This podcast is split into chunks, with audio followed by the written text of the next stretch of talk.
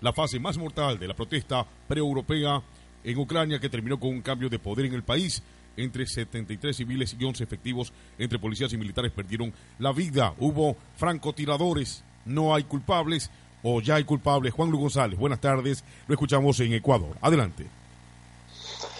Hola, buenas tardes. La verdad es que eh, siempre es bastante útil eh, recordar cómo se iniciaron conflictos que, hoy los damos ya como algo conocido y sabido o que, o que el día a día nos come y a veces es conveniente saber cómo, empezó todo. Entonces, eso es muy, muy oportuna esta pregunta y muy oportuno el, hablar de temas de los francotiradores. Justamente cuando, cuando comienzan una, eh, bueno, una en principio manifestaciones que se hacen en Kiev, en la Plaza Maidán, en la que llaman Euromaidán, eh, bueno, era una revuelta popular contra un gobierno que tenía bastante de, corrupto y bastante de opaco. Pero hay un momento eh, en que, bueno, eso pasa en muchos países y pasa en todos los sitios prácticamente todos los días, pero hay un momento en que eh, a ese gobierno se deslegitima diciendo que está disparando contra su propia población, que la policía está disparando contra los manifestantes y entonces se justifica, eh, bueno, como pasó en Libia, una, especie de invasión, un bombardeo de la OTAN y en este caso pues prácticamente se desnaturaliza a Víctor Yanukovych, que era el presidente, y de momento pues se le hace eh, partícipe de, ser un auténtico sanguinario y asesino, de manera que se da un golpe de Estado y se, eh, se cambia un régimen por otro eh, en el cual pues hay un montón de sombras. ¿Cuáles son esas sombras? Pues efectivamente, que justamente a los pocos días de, de empezar a aparecer las muertes, esos francotiradores con los que supuestamente se defendía el gobierno, se empieza a saber que, que no venían de, la, del propio gobierno, sino del lado de los manifestantes. ¿Y cómo, cómo se sabe esto?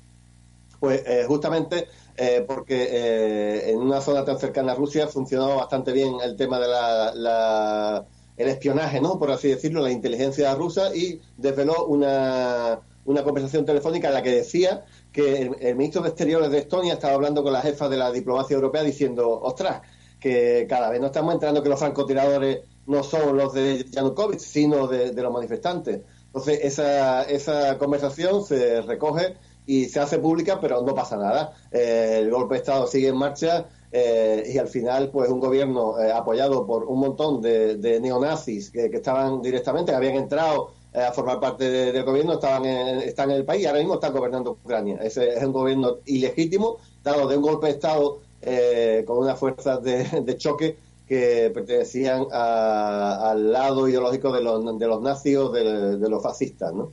Juan Lu, eh, pese a que se filtraron estas conversaciones entre, eh, como usted lo ha mencionado correctamente, entre el ministro de Asuntos Exteriores de Estonia, Urmas Paet y la entonces jefa de la diplomacia, Catherine Aston, el tema y el panorama se muestra como inviable. Parece que esto va a quedar simplemente en el olvido y todo habría sido en vano ahora que se habla también eh, de momentos de paz y de reconciliación. ¿Qué panorama van a tener? ¿Cómo van a, a encarar las familias afectadas estos problemas? Porque hay, hay una tragedia enorme que ha vivido la población civil. Juan Lu.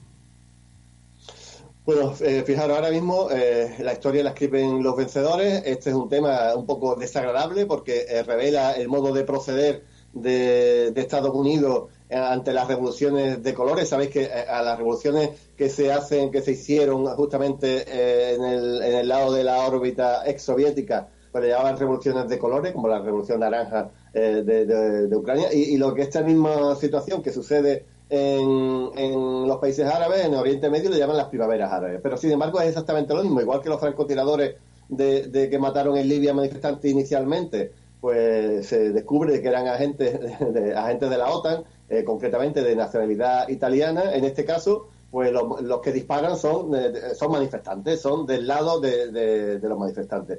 Con lo cual, ahora mismo están en el gobierno, ellos obviamente no van a propiciar ningún tipo de, investigación que les diga que han llegado al poder de manera ilegítima y este tema se tapará, se correrá un tupido velo y, nadie volverá a hablar de este tema. Menos mal que, bueno, en este caso estáis vosotros o, está RT eh, a nivel eh, europeo o a nivel internacional para que se recuerde cómo llega al poder este gobierno que hoy eh, algunos intentan decir que es legítimo, pero que mucha gente no creemos en él, mucha gente decimos que proviene de un golpe de Estado neonazi y que en el ejército y en el gobierno hay elementos eh, fascistas eh, que lo han utilizado contra un gobierno eh, democrático y legítimo. Son las 12.44 minutos en Ecuador, son las 6 de la tarde, 44 minutos allá en la provincia de Cádiz, en España, como siempre lo hacemos, impronta, sello y marca característica de RM Internacional, las conversaciones con Juan Lu González y hoy justamente recordábamos un año de la masacre de Maidán, porque para algunos todo quedará en el olvido. Gracias Juan Lu González por este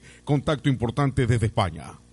Gracias a vosotros. Son las 12.45. Muchas gracias a Juan Lu González. Siempre importante conversar con nuestro analista internacional que nos ha puesto en contexto esa perspectiva de qué ha sucedido en Ucrania a un año de la masacre de Maidán. Son las 12.45 minutos, son las 12 con 45 minutos en la marca de las informaciones. Vamos a saludar a la provincia de Manabí. Enseguida regresamos con más informaciones en el noticiero que crece y crece. RMI, la marca de las noticias.